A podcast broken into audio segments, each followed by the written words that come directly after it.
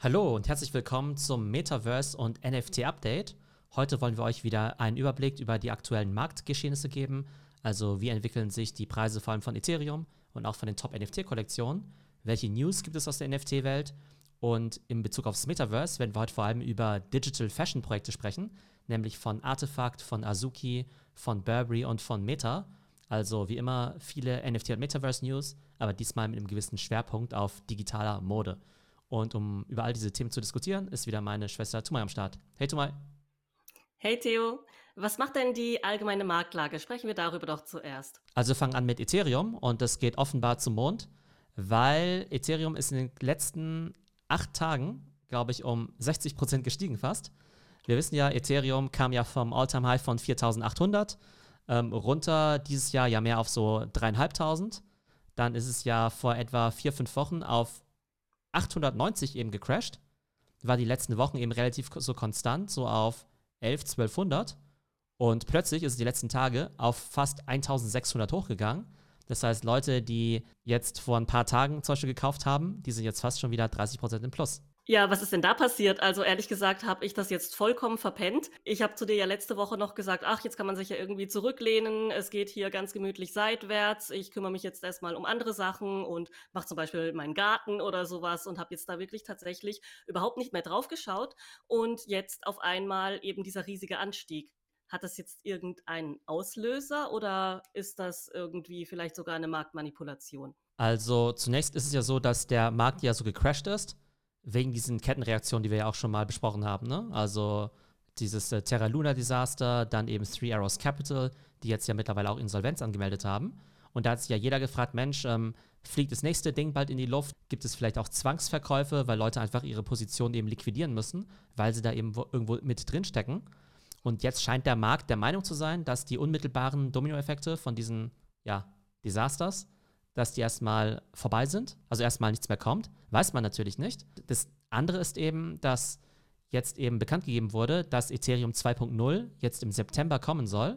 Ethereum 2.0 oder der sogenannte Merge ist ja das große Update der Ethereum-Blockchain und davon verspricht man sich ja einerseits den Umstieg von Proof of Work zu Proof of Stake. Und einer der großen ja, Vorteile soll ja sein, dass dann eben auch der Energieverbrauch um die 90 Prozent, 99 Prozent eben sinken soll.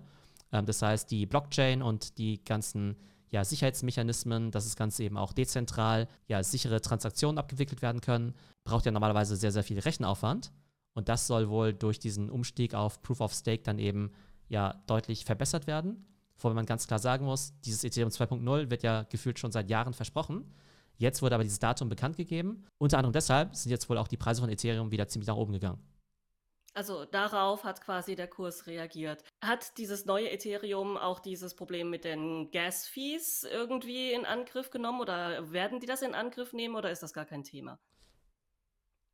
Also die meisten sagen, dass es auf die Gas-Fees jetzt keinen großen Einfluss haben wird. Ne? Das heißt, dadurch wird jetzt, zumindest in der Hinsicht, jetzt Ethereum nicht unbedingt skalierbarer, ne? was jetzt irgendwie auch viel Volumen angeht. Wobei über so viel Volumen müssen sich ja aktuell eh keine Sorgen machen, leider.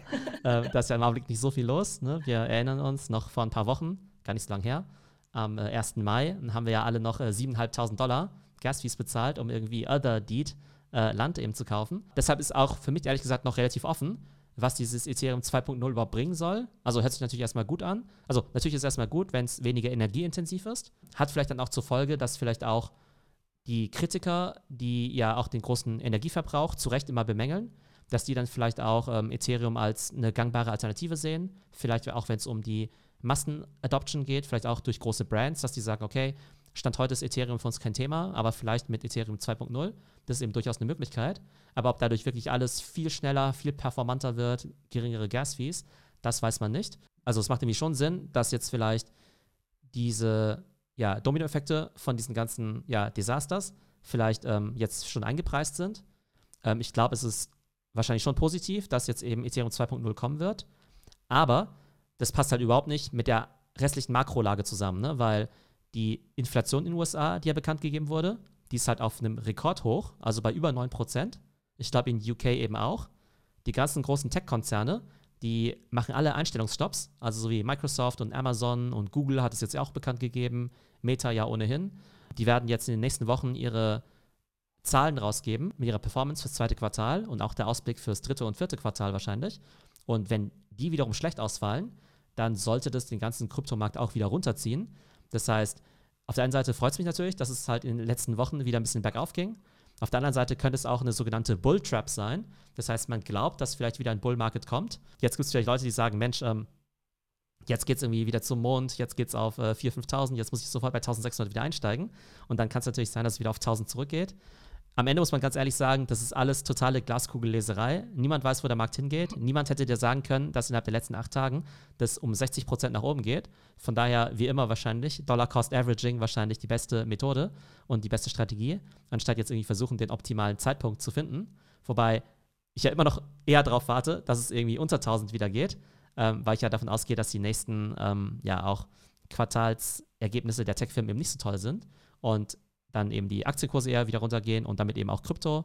Aber ich lasse mich natürlich auch äh, vom, gern vom Gegenteil überzeugen. Ja, und wie sieht es auf dem NFT-Markt aus? Äh, bildet das das auch ab oder passiert da immer noch gar nichts? Also volumenmäßig passiert da extrem wenig. Also ich glaube, dass wir diesen Monat bei einem Volumen bei OpenSea von 500 Millionen landen werden. 500 Millionen. Im letzten Monat waren es ja 700 Millionen. Und im Mai hatten wir noch dreieinhalb Milliarden. Und im Januar hatten wir fast 5 Milliarden. Das heißt, äh, Juli versus Januar wäre dann fast minus 90 Prozent von 5 Milliarden auf 500 Millionen. Und selbst gegenüber dem Mai wären es eben minus 86 Prozent. Also da ist nach wie vor extrem wenig Volumen. Also das heißt, Ethereum-Kurs hat sich zwar ein Stück weit stabilisiert, die Blue-Chip-Kollektion auch, wie wir gleich sehen werden, aber das Marktvolumen ist nach wie vor ziemlich gering und hat weiterhin eine starke ähm, Tendenz abwärts. Ja, und hier werfen wir ja auch schon den Blick auf die Floorpreise. Was haben wir denn da? Da hat sich ja tatsächlich auch mal was getan zur Abwechslung. Ja, wenn man sich die Floorpreise anschaut, einfach nur in Ethereum, dann sehen die eigentlich schon fast wieder aus wie vor dem Crash, ne? Also das Ding ist ja, natürlich ist Ethereum jetzt weniger wert als vorher, aber wir hatten ja immer diesen doppelten Effekt, dass dann auch die Floorpreise nach unten gegangen sind. Und wenn man sich jetzt einfach mal auf den ersten Blick das Ganze anschaut, Bored Ape bei 93 Ethereum, Mutant Ape bei 17 Ethereum, auch sowas wie Moonbirds bei 26 Ethereum. Das ist ja in ETH jetzt erstmal relativ ähnlich wie vor dem Crash. Und da man das Ganze ja wieder mit 1500 Dollar multiplizieren kann, ist der Moonbirds Floor eben auch wieder bei 40.000 Dollar und der Bored Ape Floor auch wieder bei 150.000 Dollar. Ja, Bärenmarkt hin oder her. Es gibt nach wie vor niemanden, der aktuell bereit ist, den Bored Ape für weniger als 150.000 eben zu verkaufen. Zwischendurch, direkt beim Crash, gab es ja Affen für 80.000 zu kaufen. Jetzt ist der billigste wieder bei 150.000. Das heißt, wer da eben mutig war und den Dip gekauft hat, der hat sein Geld eben innerhalb von ein paar Wochen wieder fast verdoppelt. Und ich weiß nicht, wie du das jetzt siehst, ja? Würdest du jetzt eben sagen, naja, so ein Affe 150.000 und ein Moonbird 40.000 ist ja Wahnsinn. Das zeigt, dass NFTs irgendwie total stabil sind. Oder würdest du sagen, äh, Moment mal, der Moonbird, der war halt irgendwie bei über 100.000 Jetzt ist er halt nicht mehr 80% im Minus, sondern nur noch 60% im Minus. Und dass wir halt eigentlich nach wie vor in einer total fiesen äh, Marktsituation sind. Also ich vermute hier tatsächlich, dass hier Leute an ihren Assets festhalten, die es nicht nötig haben zu verkaufen und die dann auch die Verluste nicht realisieren wollen.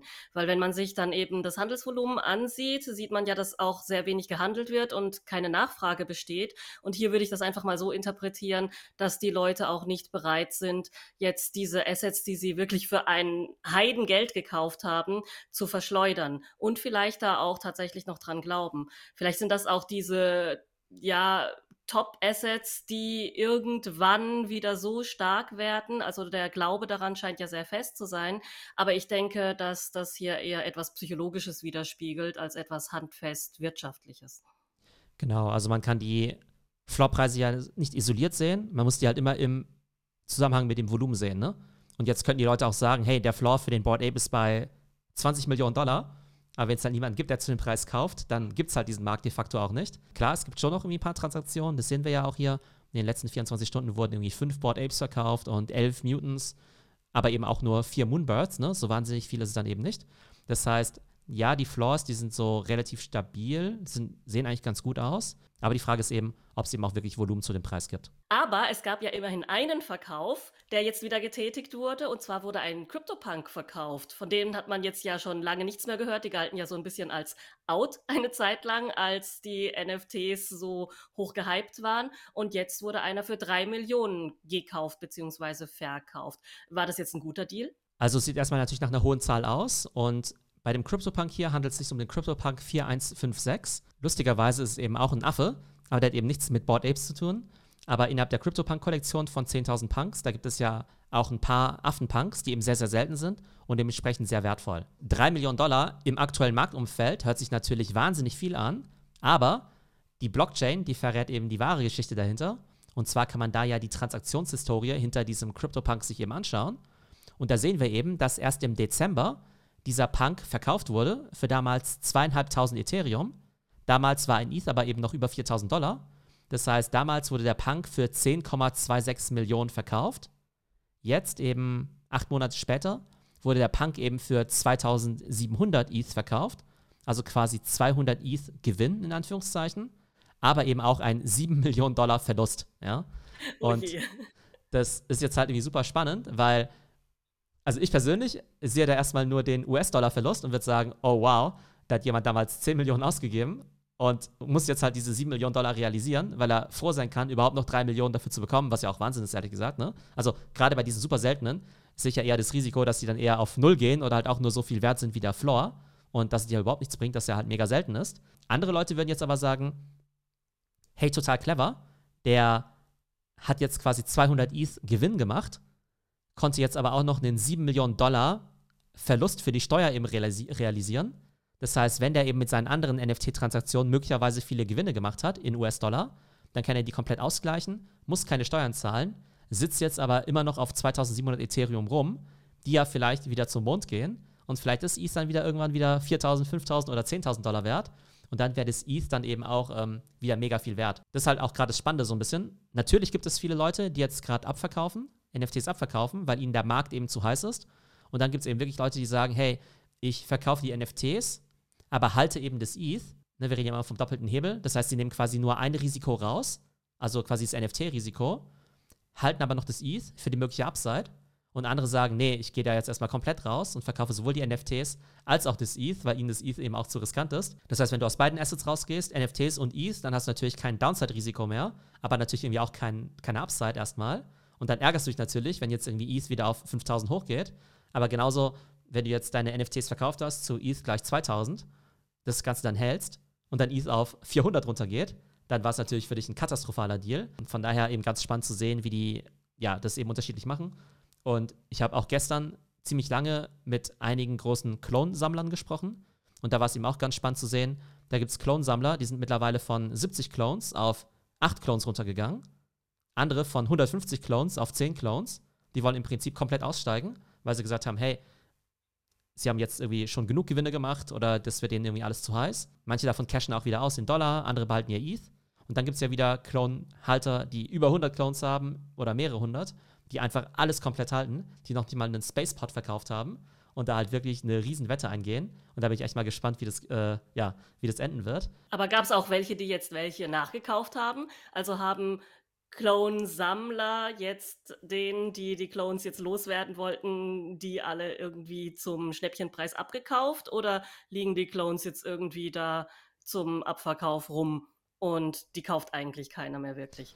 Also wir haben ja vorhin gesagt, dass es insgesamt ja relativ wenig Volumen gibt auf dem Markt. Das heißt, da bewegt sich nicht so viel. Die großen Clone-Sammler, die haben jetzt nicht gesagt, boah, ich habe ja jetzt 100 Clones, lass mich den Dip dazu nutzen, um jetzt auf 150 Clones zu gehen, ne? Das hat keiner gemacht, ja. Also, das ist nicht passiert, ja. Das ist nicht passiert. Also, vielleicht haben die vereinzelt mal gesagt, hey, cool, ähm, ich habe irgendwie 100 Clones, aber ich hatte irgendwie noch kein orangenes Reptil oder sowas, ja. Das gibt es jetzt gerade im Schlussverkauf. Da kaufe ich mal eins davon. Was viel mehr passiert ist, dass jetzt natürlich ähm, viele Leute ihren ersten Clone gekauft haben, weil sie sich den jetzt eben leisten können, weil er eben nicht mehr 70.000 Dollar kostet, nicht mehr 50.000, sondern halt nur noch 10.000 bis 15.000, was aber an sich für das Projekt gar nicht so schlecht ist, weil dann die Anzahl der Holder dann eben steigt, weil dann eben die 20.000 Clones nicht irgendwie auf, weiß nicht, 100 Whales verteilt sind, sondern halt immer mehr sozusagen, ja, auf eine größere äh, Halterbasis kommen. Und das ist an sich für so ein Projekt erstmal ganz gut. Ja, und wir haben jetzt ja gerade von den CryptoPunks und von den Clones gesprochen. Und da gibt es natürlich dann auch immer das dritte große Projekt, das einem da in den Kopf kommt, nämlich die Board Apes. Und hier haben wir so eine indirekte Verbindung dazu. Es kommt auch ein Board Ape drin vor. Und zwar sprechen wir hier von dem Metaverse von Yuga Labs, Other Side.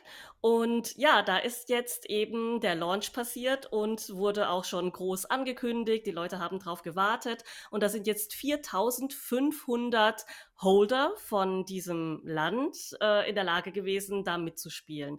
Ich habe jetzt auch schon ein paar Videos dazu geschaut. Es sah eigentlich echt ganz cool aus. Ich habe da ehrlich gesagt auch ein bisschen was anderes erwartet. Ja, also eigentlich dachte ich, das wird so ein bisschen sein wie Decentraland oder so ein bisschen wie Second Life, so ein Metaverse eben, wo man rumläuft und äh, labert, sich kennenlernt. Aber das war jetzt überraschend actionreich. Also ja, da sind ein ganzer Haufen so Alien-mäßige Rüstungen tragende Avatare rumgehüpft und es wirkt wie so ein Adventure-Jump Jump'n'Run sehr schnell und flüssig und auch, ja, die Welt ist sehr äh, detailliert und man sieht da auch einen riesigen Affen stehen. Was der jetzt genau macht, weiß ich nicht. Aber ähm, es gab einen riesigen Coda, der wohl die Funktion eines Obermotzes oder eines Oberbosses äh, hatte, den man dann angegriffen hat. Und die Resonanz war ganz gut, dass es wohl wirklich Spaß gemacht hätte, da zu, keine Ahnung, 4500 oder wie viel da auf einmal da rumgehüpft sind, diesen, diesen Oberboss anzugreifen. Und den Leuten hat es auch wirklich Spaß gemacht. Also man kann da rumfliegen, sich die Welt anschauen. Die Avatare reißen mich jetzt nicht so vom Hocker, die sehen alle sehr ja monoton aus, also sind ganz cool. Ähm, ein bisschen wie ja, diese Halo-Figuren, würde ich jetzt mal sagen. Keine echten Mechas, aber halt so ein bisschen roboterartig, aber doch alle sehr gleich. Und die haben dann eben solche ja Namenstexte über den Köpfen.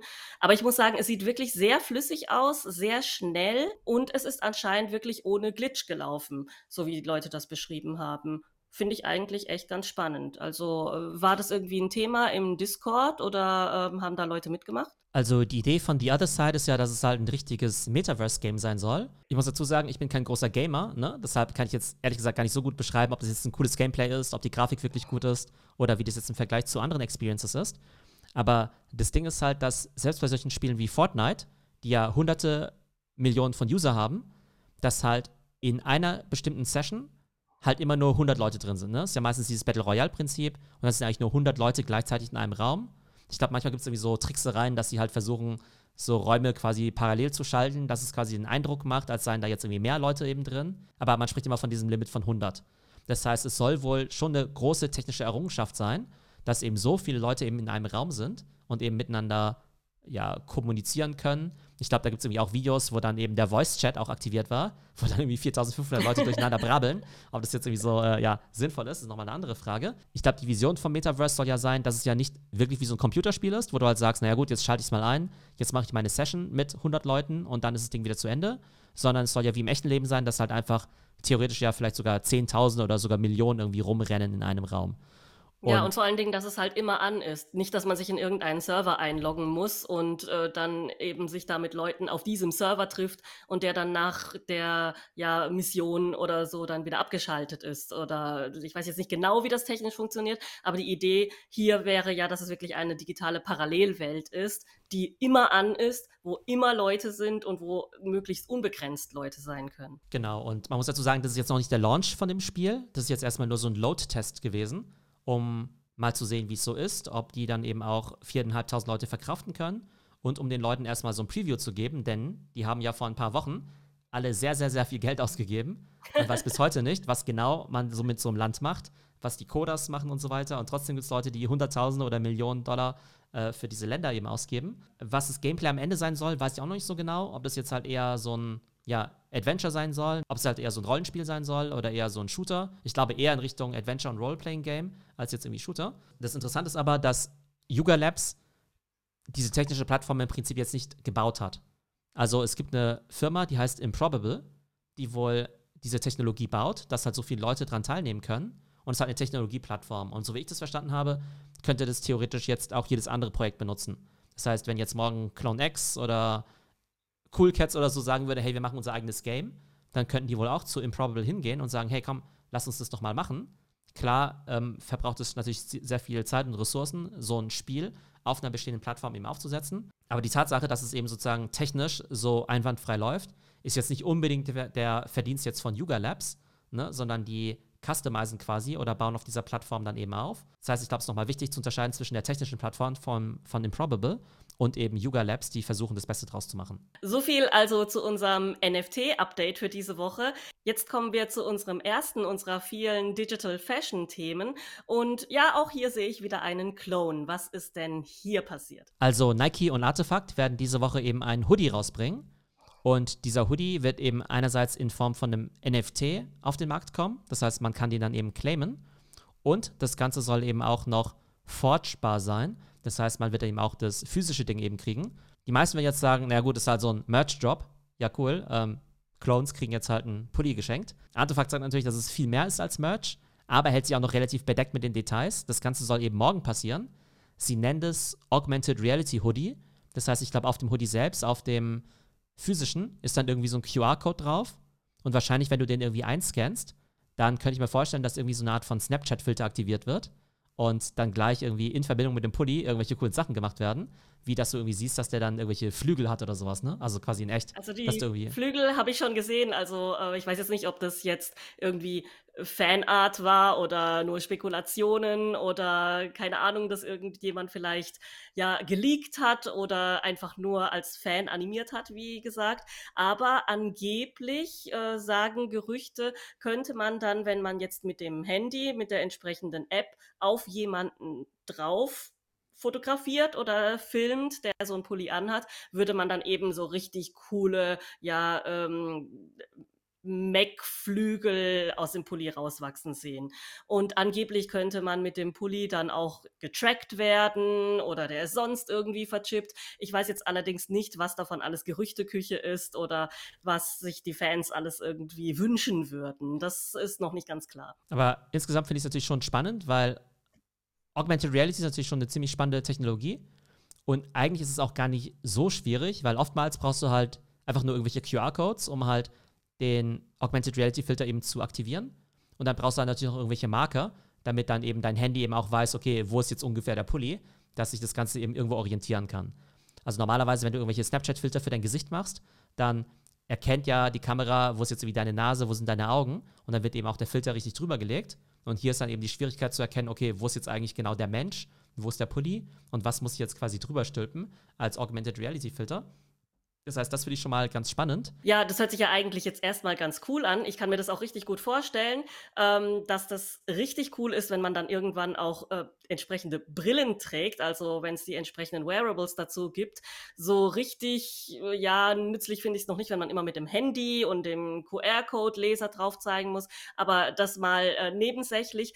Es wird ja trotzdem jetzt ein bisschen gemault. Was ist denn da los? Warum sind denn die Fans nicht zufrieden über diesen Drop? Also wie so oft bei Artefakt sind die Details zu dem Drop ein bisschen intransparent. Das heißt, man, man weiß eben nicht genau, was der Hoodie genau kann, aber es ist ja vielleicht auch so ein Überraschungselement. Man weiß, dass der Job am 21. Juli sein soll, aber man weiß eben noch nicht so genau, was das Ganze kosten soll. Aber klar, man muss auf jeden Fall was dafür zahlen. Das ist jetzt irgendwie kein Geschenk oder so, ist jetzt kein Airdrop. Ach so, das ist kein Airdrop? Okay, ich bin die ganze Zeit davon ausgegangen, dass das ein Geschenk ist für diese super teuren Clones, die man dann gekauft hat vor ein paar Monaten. Aber gut, okay, es soll was kosten. Also es ist nicht kostenlos, wobei das ein Stück weit auch okay ist, weil bei Board Ape Merchandise ist es ja auch so, dass du dich dann ja auch mit deinem Token eingeloggt hast. Ne? Das ist ja wieder dieser große Trend, Token-Gated Commerce, dass eben nur Leute mit dem Token was kaufen können. Und dann müssen halt irgendwie auch das, was dafür bezahlen, ne? Und für diese mega hässlichen Board Ape äh, T-Shirts und so, die jetzt bei mir noch ungeöffnet in der Post liegen, ne? Da habe ich ja eine ganze Kiste voll gekauft von diesem Mutant Ape Merch. Das hat ja in Summe auch ein paar hundert Dollar gekostet, beziehungsweise in Ape Coin auch ziemlich viel Geld gekostet. Ähm, von daher finde ich das gar nicht so schlimm. Das Problem ist eher, dass noch nicht mal jeder Clone zum Zug kommen wird, denn man weiß nicht, wie viele Hoodies es geben wird, aber potenziell können eben die Clones und die Inhaber von diesen Nike Crypto Kicks, also diesen Sneakern, an diese Hoodies rankommen. Aber es gibt ja 20.000 Clones und auch 20.000 von diesen Sneakern. Das heißt, es gibt potenziell 40.000 Leute theoretisch, die da gerne zum Zug kommen möchten. Aber man glaubt, dass es vielleicht nur ein paar hundert oder ein paar tausend äh, von diesen Hoodies geben wird. Also ich könnte mir vorstellen, dass von den 40.000 mal mindestens 30.000 leer ausgehen werden. Und die sagen dann halt aus meiner Sicht auch zu Recht, äh, Moment mal, wir haben im Schnitt irgendwie zwischen 10 und 50.000 Dollar für diese blöden Clones bezahlt und jetzt kriegen wir noch nicht mal den Hoodie, also noch nicht mal nicht den umsonst, sondern haben noch nicht mal das Recht, den irgendwie zu kaufen. Ähm, und man sollte ja irgendwie schon meinen, dass Artefakt sich ja gerade deshalb mit Nike zusammengetan hat, weil die in der Lage sind, eben viele coole Klamotten eben in einer hinreichend große Stückzahl zu produzieren. Aber da ist die Community im Augenblick relativ äh, unglücklich. Äh, ja, also ich glaube jetzt nicht, dass die Produktionskapazität irgendwie das Problem ist bei Nike. Für mich hört sich das eher an wie so eine künstliche Verknappung und wie so ein ja, wie eine Marketingstrategie oder eine Taktik, einfach um das Ding ins Gerede zu bringen. Weil wenn jetzt wirklich jeder einen bekommen würde, wäre das Interesse vielleicht gerade nicht so da, besonders jetzt im Bärenmarkt. Und wenn man sagt, ach Gott, jetzt schmeißt ihr da so ein Hoodie raus, klar, hat man irgendwie erwartet. Aber dieser kleine Skandal, in Anführungsstrichen, dass das jetzt dann künstlich so knapp gehalten wird, was ja überhaupt nicht notwendig ist. Es gibt ja keinen Grund und es gibt ja auch keine Ressourcenknappheit oder sonst irgendwas. Das äh, kommt mir dann schon eher wie ein Marketing-Gag vor. Oder was meinst du dazu? Also mir wäre es auf jeden Fall lieber, wenn es hinreichend viele Hoodies gäbe, aber stimmt natürlich schon, dass sie dann noch begehrter sind. Das heißt, solange ich mein Hoodie bekomme und alle Leute aus unserem Discord ihren Hoodie bekommen, bin ich irgendwie erstmal glücklich. Das heißt, morgen werden sich wieder ganz viele Leute wie zu besten NFT-Bullrun-Zeiten eben wahrscheinlich zu irgendeiner unmöglichen Uhrzeit vor den Rechner setzen, versuchen. Zur Mint-Party genau so einen Hoodie eben zu bekommen. Und ich hoffe natürlich, dass jeder aus unserer Community da eben auch zum Zug kommen wird. Ja, und äh, wer ja dann tatsächlich auch noch existiert, ist ja Azuki. Und zwar haben die jetzt auch Fashion rausgebracht. Hier handelt es sich aber um eine physische Jacke. Ich glaube, darüber haben wir schon mal irgendwann gesprochen, über diese komischen Bomberjacken, die damals, glaube ich, nur virtuell existiert haben. Ich weiß es ehrlich gesagt nicht mehr genau, aber diese, diese komische lila Bomberjacke, die kommt mir irgendwie bekannt vor. Ähm, kannst du mir dazu was sagen? Wie haben die das gemacht? Also vor ein paar Monaten war es ja so, dass jeder Azuki-Holder erstmal so ein NFT als Airdrop bekommen hat, mit der Darstellung von dieser Jacke. Ne? Und diese Jacke, die hat jetzt keine Augmented Reality-Funktion oder so, sondern die sieht erstmal relativ hochwertig aus, weil es jetzt nicht einfach nur so ein Hoodie ist, sondern die sieht irgendwie aufwendig bestickt aus mit so einem ja, coolen äh, Azuki-Tiger. Ähm, ob man es dann auf der Straße trägt, ist nochmal eine andere Frage, aber ich finde, es sieht eigentlich ganz cool aus. Und das ja, sagen wir es mal so, an Asiaten sieht das sowieso ganz cool aus. Die können ja alles tragen. Hier sieht man das gerade, dass ein Asiate das trägt. Und Azuki ist ja auch so ein bisschen Manga-orientiert und vielleicht so ein bisschen Asia-Zielgruppe. Ähm, da lustigerweise, finde ich, passt das Design jetzt sogar ganz gut. Ja, genau. Also in dem Promo-Bild mit dem äh, coolen Asiaten, cool fotografiert, mit seinem Motorradhelm und auf seiner Kawasaki sitzend, sieht es eben ganz cool aus. äh, typischerweise, wenn der typische NFT-Nerd jetzt mit seinem NFT-Merch rumrennt auf der Straße, äh, weiß nicht, ob das so cool aussieht, wenn er dann diese Bomberjacke trägt mit dem Tiger und unten drunter vielleicht irgendeine Jogginghose oder so. Aber der Unterschied ist eben da, dass wirklich jeder von den Azuki-Holdern eben einen bekommen hat. Das heißt, da haben wir eben nicht das Problem wie bei Clone X, dass dann eben nicht jeder zum Zug bekommt, sondern jeder, der einen Azuki hat, kriegt eben auch die Jacke. Und die Jacke wird dann eben auch kostenlos sein. Das heißt, ich glaube, der Claim, der war eben, glaube ich, gestern und dann konnte man sich eben auch wieder mit seinem Token einloggen und konnte dann eben kostenlos auschecken und kriegt dann eben diese Jacke zugeschickt. Aus Sicht der Holder. Sogar die Versandkosten werden übernommen, habe ich gelesen. Also das heißt, es kostet sie wirklich gar nichts. Sie müssen wirklich nur mit diesem Token hin und den haben sie auch nicht claimen müssen, oder? Der kam einfach in die Wallet geflattert äh, oder musste man sich das irgendwie ab? Das war ein ähm, genau kompletter Airdrop. Das heißt, die Leute kriegen jetzt eben den NFT plus eine aus meiner Sicht relativ hochwertige Jacke eben komplett eben nach Hause geschickt. Das finde ich auch einen ganz coolen Ansatz, denn die Leute, die diesen Azuki gekauft haben, die haben natürlich auch wahnsinnig viel Geld dafür gezahlt. Das Ganze kann man auch mal durchrechnen. Also der Mint von Azuki damals, ich meine, der war bei ein oder zwei ETH, ich weiß nicht mehr so genau. Das war ja damals eben auch so eine Dutch Auction, glaube ich. Aber sagen wir mal, im Schnitt hat so ein Azuki 6000 Dollar gekostet. Dann haben die Leute ja schon 6000 dafür bezahlt. Und danach ging die ja wahnsinnig nach oben, zum Teil ja 40, 50.000 Dollar. Und bei jedem Verkauf hat dann Azuki ja nochmal 2,5% Royalties bekommen. Das heißt, deren Koffer sind irgendwie schon prall mit Geld gefüllt. Von daher können sie sich das schon erlauben, jetzt einfach mal so eine Jacke zu verschicken. Die kostet sie vielleicht tatsächlich 50, 100, 200 Dollar, keine Ahnung, mit Versandkosten. Maximum, ja. Aber das sollte ja schon mal drin sein für die Holder. Das heißt, aus meiner Sicht kann man sowas schon mal verschenken. Aber ich denke, gerade die Artefakt- und die Clone-Holder, die müssen sich ja nicht beschweren, weil die ja tatsächlich ja schon Airdrops für zigtausende von Dollar bekommen haben. Von daher ist es vielleicht auch schon ganz okay, wenn die irgendwann mal auch für ihre Jacke zahlen müssen. Und jetzt verlassen wir die Welt der super teuren NFT-Luxus-Fashion-Güter und werfen mal einen Blick auf den Massenmarkt. Und hier hat Meta seine Hand im Spiel und ja, verkauft Mode für seine Avatare. Die Avatare sehe ich hier jetzt auch gerade. Die sind auch ganz bodenständig. Der eine ist ein bisschen pummelig, die andere ein bisschen älter. People of Color sind auch dabei. Also es soll jeden ansprechen. Und die Klamotten, die sehen auch sehr normal aus, sage ich jetzt mal. Das, was normale Leute so tragen. Die Kosten belaufen belaufen sich so auf zwischen drei bis neun oder zehn Dollar pro Komplett-Outfit. Was sagst du denn dazu? Das ist jetzt ein ganz anderes Marktsegment. Meinst du, diese Strategie ist jetzt ähm, besser? Dass man sagt, man generiert jetzt den Umsatz durch Masse und günstige Preise und dadurch kaufen Leute für ihre Avatare auch einfach so viel Klamotten, wie sie auch in echt Klamotten kaufen. Du hast dann einfach so viel Zeug im Schrank, das du nicht trägst, aber für drei Dollar ist ja egal. Dann kaufst du dir dann halt einfach mal eins, so wie du dir ein Latte Macchiato morgens zum Frühstück kaufst, kaufst du dir dann einfach ähm, ja den neuen Jumpsuit aus der neuen Kollektion. Also Avatare und Digital Fashion sind natürlich riesige Themen im Metaverse. Und da haben wir natürlich unterschiedliche Ansätze. Den Web 2-Ansatz und den Web 3-Ansatz. Den Web 2-Ansatz mit irgendwelchen Avataren und digitalen Skins, den haben wir ja schon länger. Roblox, Fortnite etc. Weil wir uns natürlich jetzt viel mit NFTs auseinandersetzen, ne, die letzten Monate oder das letzte Jahr, ist es ja für uns fast schon wieder normaler, dass wir eben über diese teuren Avatare eben sprechen, die man sich dann eben kaufen muss, ne, wie Bored Apes, CloneX und so weiter. Ne? Aber tatsächlich ist es so, dass eigentlich fast alle großen Tech-Plattformen, wie jetzt eben Meta, aber eben auch TikTok und Snapchat und Apple ja derzeit die Möglichkeit dir geben, deinen eigenen Avatar zu bauen. Das heißt, den kannst du komplett customizen. Entweder damit er eben so aussieht wie du selbst oder eben auch komplett anders. Aber es ist eben kein vorgefertigtes Set, keine vorgefertigte Kollektion, wie jetzt irgendwie Board Apes oder Clone X oder sowas. Ne? Das heißt, da hast du irgendwie schon mehr Variationsmöglichkeiten so gesehen. Diese Avatare, zum Beispiel auf Meta, die sind A kostenlos und Jetzt möchte der arme Mark Zuckerberg natürlich auch noch ein bisschen Geld damit verdienen und deshalb macht er jetzt diesen Digital Fashion Marketplace auf. Du hast ja vorhin schon gesagt, 9 Dollar. Du hast ja vorhin gesagt, das sind bodenständige Outfits, aber auch Luxusfirmen wie Balenciaga und Prada, die spielen da jetzt auch mit und verkaufen eben ihre Outfits auch nur für 5 oder 10 Dollar. Auf der einen Seite könnte man sagen, hey cool, diese Luxusmarkenhersteller, die machen das Ganze so ein bisschen mehr accessible, eben für 5 bis 10 Dollar und ähm, erlauben es eben auch einer jüngeren Zielgruppe, vielleicht auch coole Prada-Klamotten zu tragen, wenn es auch nur im Metaverse ist. Auf der anderen Seite gibt es dann eben auch solche Player wie Louis Vuitton, die sagen halt, ja, sorry, von uns gibt es halt keine Sachen für 10 Dollar. Egal ob digital oder nicht, digital oder physisch, Metaverse oder nicht, ja. Unsere Sachen kosten halt Hunderte oder Tausende von Dollar, damit die dann eben auch begehrlich bleiben. Jetzt, oder nur eine bestimmte Zielgruppe anziehen. Also, dass man dann halt unter sich bleibt äh, in einer bestimmten Community. Das kann ja auch einfach eine Art Eintrittsgeld sein und nicht der, der Preis eines Items an sich. Genau, und das Spannende ist halt, dass man jetzt sagen könnte, okay, also klar, solche Marken wie jetzt so Ralph Lauren oder Tommy Hilfiger, die ja auch eher günstigere digitale Items in Roblox verkaufen, die sind natürlich auf jeden Fall mehr Massenmarkt als jetzt Louis Vuitton oder so. Aber Louis Vuitton und sagen wir mal Gucci, die sind ja schon relativ auf Augenhöhe, ne? Und da ist halt spannend zu sehen, dass Gucci halt diese ganzen günstigen Items eben mitmacht.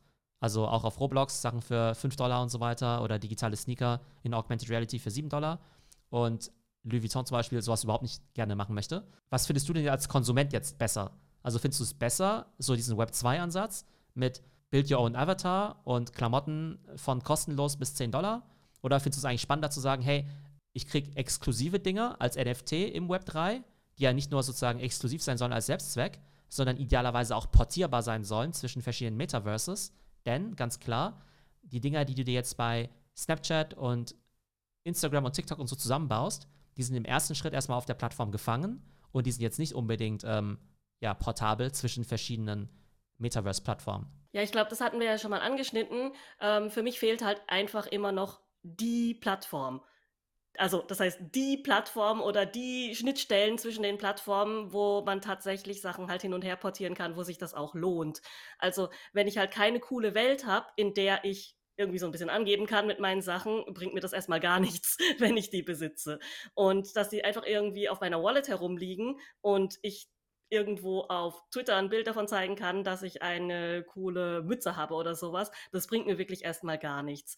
Ich würde tatsächlich schon, denke ich, viel Geld dafür ausgeben, wenn das mein digitales Zweit-Ich wäre und ich da Klamotten tragen könnte, die ich in echt nicht tragen kann. Also sagen wir jetzt mal, ähm, keine Ahnung, leuchtende Klamotten zum Beispiel oder so äh, ich sag jetzt mal irgendwas so, so, so coole Kevlar-Rüstungen, wie es halt irgendwie in so Mangas gibt oder sowas. Also ich sehe halt überhaupt keinen Grund, äh, mir irgendwie digital Klamotten zu kaufen, die es in echt gibt, sag ich jetzt mal, ja. Aber das ist vielleicht so ein bisschen so ein Fable von mir, weil ich halt so ein Science-Fiction, Manga, Anime-Freak bin und äh, eine andere Vorstellung von Coolness habe und auch eine ganz andere Vorstellung davon habe, was man jetzt mit digitalen Avataren alles machen könnte, wie jetzt zum Beispiel Flügel und so weiter an die Klamotten. Aber ich könnte mir vorstellen, dass ja in so einem normalen Meeting, Metaverse, Leute dann halt vielleicht doch gerne ihrem Avatar dann die Prada-Sonnenbrille aufziehen oder sowas. Nur wenn du mich persönlich fragst, ich wäre, glaube ich, eine andere Zielgruppe. Das heißt, du siehst keinen großen Sinn darin, weder physisch noch digital, dir einfach nur ein T-Shirt zu kaufen, wo dann irgendwie ein großer Reiter drauf ist, ein Krokodil oder sonst was. und dass es irgendwie deshalb äh, furchtbar viel Geld kostet. Nee, ehrlich gesagt nicht. Also, aber ich könnte mir vorstellen, dass zum Beispiel, also da können wir ja irgendwann auch mal drüber sprechen. Das habe ich ähm, gesehen, in China wird ja digitale Fashion auf einem ganz anderen Level gefeiert. Also da ist ja digitale Mode tatsächlich so ein bisschen avantgardistischer, habe ich den Eindruck, ein bisschen extravaganter. Da werden nicht einfach nur Klamotten gemacht, sondern da werden zum Beispiel Klamotten gemacht, die sich verändern, also äh, ja digitalisierte Klamotten, die sich vielleicht anders bewegen oder anders an den Körper anschmiegen oder äh, fluoreszieren oder sowas. Das finde ich, das sind dann halt richtig coole Sachen, die man digitalen Avataren anziehen kann, Sachen, die man halt programmieren, aber nicht schneidern kann. Ja, und da bewegen wir uns, finde ich, dann auf einer richtig coolen Ebene von digitaler Mode, äh, wo ich auch sofort dabei wäre. Aber das finde ich jetzt, also für mich persönlich jetzt ein bisschen lame, weiß nicht, aber ja, ich meine, der Zuckerberg, der wird schon wissen, was er damit macht. Er hat bis jetzt ja eigentlich immer ein gutes Händchen gehabt für einen Massenmarkt. Von daher kann man das ja einfach mal weiter beobachten. Aber was du vorhin gesagt hast, stimmt schon, dass halt aktuell coole Metaverse-Welt halt noch nicht existiert, ja? Also klar, wird wahrscheinlich irgendwann kommen, aber im Augenblick ist es halt so, dass auf diesen Plattformen wie Sandbox und so weiter halt echt relativ wenig passiert. Und wenn du jetzt halt jemand bist, der halt Roblox spielt und all deine Freunde Roblox spielen und du das halt irgendwie zehn Stunden am Tag machst, dann ist es auch vollkommen okay, dass du halt nur einen Avatar hast, halt in Roblox und nur Klamotten in Roblox, die du auch nur da benutzen kannst, weil es halt keine andere Plattform gibt, die du irgendwie nutzt. Ja ne? klar, also, wenn deine ganze Gang da rumhängt, dann gehst du eh nirgendwo anders hin. Also es gibt ja keinen Grund, da, da hast du vollkommen recht. Genau, ich glaube, es wird halt echt erst so sein, wenn ähm, die verschiedenen Plattformen miteinander kompatibel sind, dass das eben was bringen könnte, wobei ja noch vollkommen unklar ist, ob das überhaupt im Interesse der Plattformen ist, denn die verdienen ja sehr gutes Geld damit mit ihrem eigenen Walled Garden. Von daher glaube ich, ist dieses Thema, dass du NFTs portieren kannst zwischen den verschiedenen Welten, in der Theorie erstmal ganz cool. Ich finde das auch cool. Aber am Ende ist es vielleicht auch so, dass du sagst, naja gut, die Plattform, wo man das eben portieren kann, da laufen halt irgendwie zehn Leute rum. Und die Plattform, wo man es halt nicht portieren kann, da rennen halt irgendwie 100 Millionen Leute rum. Und die werden sich halt am Ende auch durchsetzen. Jetzt haben wir ja über einige Brands im Metaverse gesprochen. Und was mir hier jetzt auffällt, ist, dass ja immer wieder die großen Namen fallen. Also wir hatten Gucci, wir hatten Louis Vuitton, wir hatten Nike. Ähm, ja, es sind halt alles Firmen oder Brands, die einfach sehr viel Geld haben. Und was ich mich hier frage ist, ein bisschen war ja immer so Aufbruchstimmung in den letzten Monaten. Ja, Wild Wild West und ganz neue Welt und hier können wirklich alle partizipieren und Web 3 ist so das ähm, super Mitmacht-Ding und jeder kann seiner Kreativität freien Lauf lassen. Ich habe jetzt aber den Eindruck, dass äh, das Web 3 vielleicht doch nur ein weiterer Kanal ist für die großen Firmen und jetzt von diesen großen Firmen besetzt werden und nur ein weiteres Abbild der realen Welt geschaffen wird. Also jetzt auf wirtschaftlicher Ebene hier im Fashion-Bereich. Was sagst du denn dazu? Ähm, stimmt diese Wahrnehmung oder ähm, habe ich das jetzt nur, weil wir jetzt darüber gesprochen haben? Also zunächst mal auf die NFT-Projekte bezogen ist es ja tatsächlich so, dass aufgrund des Bärenmarktes tatsächlich noch weniger Companies überleben werden. Also eben nur diese absoluten Blue Chips, die eben entweder sehr viel Geld eingenommen haben, wie Yuga Labs, oder die halt vielleicht auch starke Eigentümer im Hintergrund haben, wie zum Beispiel Artefakt. Wenn wir jetzt über diese Themen wie Digital Fashion sprechen, also ja, wir fokussieren jetzt natürlich viel auf diese großen Brands, weil die bekannt sind, weil es vielleicht auch die Early Mover sind. In der Theorie, zumindest ist es schon so gedacht, dass viele Leute daran partizipieren können. Denn um eine richtige Klamottenmarke auf den Markt zu bringen, da bedarf es halt schon relativ vieler Faktoren. Du musst ein guter Designer sein, dann musst du eine Fabrik haben, dann musst du das Ganze in einer guten Stückzahl herstellen können, du musst vielleicht in eine Vororder gehen und so weiter und so fort. Das heißt, es ist halt schon relativ komplex und dann musst du es ja irgendwie auch noch irgendwo verkaufen, auf irgendwelchen Marktplätzen, bei Zalando oder vielleicht versuchst du auch auf deinem eigenen Online-Shop. Und die Idee jetzt eigentlich auch für die Plattform jetzt bei Instagram ist ja auch, dass es eine Art Creator Economy werden soll. dass du sagen kannst, hey, ich bin ein cooler 3D-Designer und kann jetzt eben Klamotten eben bauen. Ich habe halt meine Fixkosten, also ich muss halt natürlich lernen, diese Software zu bedienen, ich muss das Design machen, ich muss vielleicht irgendwie viele Stunden eben in das Design investieren. Aber wenn ich es mal gebaut habe, dann launche ich das eben auf dem Facebook Marketplace meinetwegen für diese Avatare. Und wenn die Leute dann der Meinung sind, dass das Design von Tumai mit den, keine Ahnung, Flügeln oder so halt cooler ist als das langweilige Polohemd von Ralph Lauren, dann geben sie vielleicht die 5 Dollar lieber bei dir aus, als jetzt eben bei Ralph Lauren. Und wenn du jetzt als kleiner Creator jetzt 1000 oder 10.000 von diesen digitalen Dingern verkaufen kannst, dann hast du ja trotzdem 50.000 Dollar eben verdient. Du musst natürlich wiederum relativ viel an Meta abgeben, ne, an Facebook, an Creator, also an Marketplace-Fees und so. Ähm, aber das ist eigentlich schon die Idee. Und ich kann mir schon vorstellen, dass es so kommen wird, weil auch jetzt im NFT-Space siehst du jetzt ja Leute, die machen so Inneneinrichtungen, also quasi Möbel für diese virtuellen Wohnungen, für diese Spacepods zum Beispiel. Oder auch jetzt bei uns im Discord gibt es eben auch den Manuel, der jetzt mit seiner Company jetzt auch digitale Uhren gestern gelauncht hat, die man eben seinen Avataren eben auch anziehen kann. Ne? Ähm, ob das jetzt alles Millionen-Dollar-Businesses sein werden, weiß ich nicht. Aber zumindest in der Theorie ist es so, dass du ein Teenager sein kannst, der eben 14 Jahre alt ist, sich eben mit 3D-Software auskennt und auf einmal sein eigenes Fashion-Label eben launchen kann Genauso wie es jetzt ja schon 14-Jährige gibt, die eben digitale Welten auf Roblox bauen und damit eben auch viel Geld verdienen. Am Ende kann es natürlich trotzdem sein, dass sich die Großen durchsetzen werden, aber ich glaube schon, dass insgesamt die Eintrittsbarrieren jetzt äh, in diesem digitalen Space, was jetzt Digital Fashion angeht, schon deutlich geringer sind und tendenziell schon mehr Leute mitmachen können. So viel zu unserem Schwerpunktthema digitale Mode in dieser Folge. War denn digitale Mode bei der Web 3, die jetzt letzte Woche war, auch ein Thema? Letzten Freitag war ja die Web 3-Konferenz äh, die insgesamt dritte Edition dieses äh, Formats. Uns hat wieder super viel Spaß gemacht. Wir hatten fünf spannende Gäste da, nämlich den Karl Wehner von Alibaba, der hat eben über digitale Avatare und eben auch Metaverse-Shopping erzählt in China. Ne? Also in Asien passieren ja nochmal ganz andere Sachen. Ich glaube, da müssen wir mal einen Schwerpunkt machen in der neuen Folge. Aber der hat eben darüber gesprochen, dass es eben dieses ganze Avatar-Shopping da schon seit Jahren gibt. Dann war ja der Nino Bergfeld da von Salesforce. Der hat eben auch darüber gesprochen, wie man vielleicht NFTs auch so ein bisschen als ja, ich sag mal, als eine Art Loyalty-Programm nutzen kann. Das heißt, wenn ich jetzt in deine Wallet reingucke, dann wüsste ich vielleicht, an welchen Events du teilgenommen hast, äh, welche Kollektionen du sammelst und so weiter. Und dementsprechend könnte ich dich dann mit Werbung bombardieren oder dir vielleicht äh, spezielle Angebote machen. Wenn ich jetzt wüsste, dass du einen Azuki hast und einen Doodle zum Beispiel, bist du vielleicht anders, als wenn du jetzt einen Board Ape und einen Nike NFT hast. Dann gab es ein Projekt von IWC, der Uhrenmarke, ähm, Diamond Hand Club heißt das. Da geht es halt quasi auch um ein spezielles ja, Programm für die treuesten IWC-Kunden.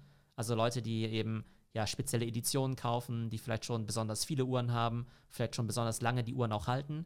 Die sollen irgendwo belohnt werden im Rahmen von diesem Diamond Hand Club. Und dann war der Christoph Schmidt noch da von Twitter. Der hat ganz viel über diese digitalen Communities auf Twitter gesprochen und warum Twitter jetzt eben auch so ja, relevant geworden ist für das Thema Web3 und Krypto. Und zu guter Letzt war noch der Jan Müller von Snap da. Das war mega spannend, weil Snapchat vielleicht in unserer Altersklasse nicht so viel genutzt wird, deshalb kennen wir die App eben nicht so gut. Aber da gibt es ja mega viele Metaverse-Features, auch wenn Snap das Ganze nicht Metaverse nennt. Da gibt es ja mega viel Augmented Reality. Zwar nicht nur sowas wie Digital Fashion, das ist auch spannend, ne? Da gibt es halt voll viele so virtuelle Anproben, was du dann auch direkt kaufen kannst und so. Aber die haben dann eben auch coole Demos gezeigt, wie dass du zum Beispiel auch einen Zoo quasi in Augmented Reality darstellen kannst dass du halt sagst, okay, gut, ähm, du kannst jetzt ja nicht nach, kann ja nicht jeder nach China fliegen, um sich so ein Panda anzuschauen, sondern dass du halt sagst, hey, du gehst halt in ein normales Gebäude rein oder in einen normalen Zoo und dann gibt es halt den QR-Code und dann erscheint halt plötzlich der Panda und auf einmal kannst du mit dem Panda interagieren oder halt auch was über den Panda lernen, also eher so in Richtung Education. Oder dass mhm. du halt mhm. sagst, okay, da läuft jetzt plötzlich so ein Dinosaurier irgendwie rum. Das heißt, da gibt es eben auch im Metaverse, ne, wir reden ja viel über so kommerzielle Use Cases, aber ich glaube, im Bereich Education kann man da auch super viel machen. Und da hat eben der Jan von Snap super spannende Anwendungen gezeigt. Ja, cool. Ich glaube, da muss ich mir die App auch nochmal runterladen und mir das nochmal genauer anschauen.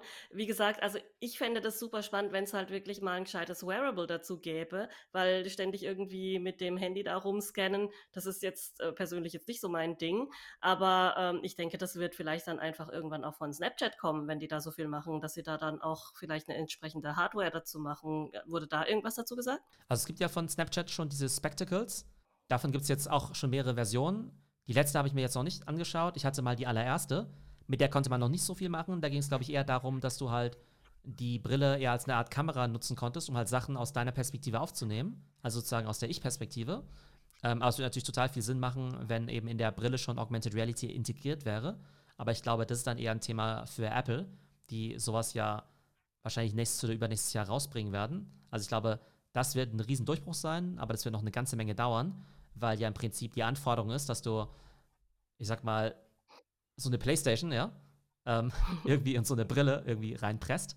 Und das ist natürlich ziemlich komplex. So, das war unser Metaverse-Update. Kurze Zusammenfassung: Ethereum geht zum Mond, also zumindest in den letzten Wochen, plus 50 Prozent in den letzten acht Tagen, vor allem wegen der Spekulation über den Merge von Ethereum, also Ethereum 2.0. Das Trading-Volumen auf OpenSea geht weiterhin zurück. Ich rechne mit 500 Millionen für diesen Monat, also minus 90 Prozent im Vergleich zum Januar. Die Floorpreise bei den NFT-Kollektionen sehen gar nicht schlecht aus, aber vielleicht auch gar nicht so aussagekräftig weil eben das Volumen eben nicht sonderlich hoch ist. Und wir haben eben gesehen, dass gerade im Digital Fashion Space eben viel passiert. Ich hoffe natürlich, dass möglichst viele aus unserer Community tatsächlich diesen Artefakt-Hoodie eben bekommen werden. Ich weiß ganz genau, dass jeder, der einen Azuki hält, auf jeden Fall so eine coole Tiger-Bomberjacke eben kriegen wird. Und wir werden eben sehen, wie das ganze Thema Digital Fashion eben auf den ganzen Plattformen wie Facebook und Roblox eben weitergeht. Also es bleibt spannend und wir werden sicherlich nächste Woche wieder Updates haben zu allen spannenden Themen rund ums Metaverse. Also, bis nächste Woche, zumal. Bis nächste Woche. Tschüss, Theo.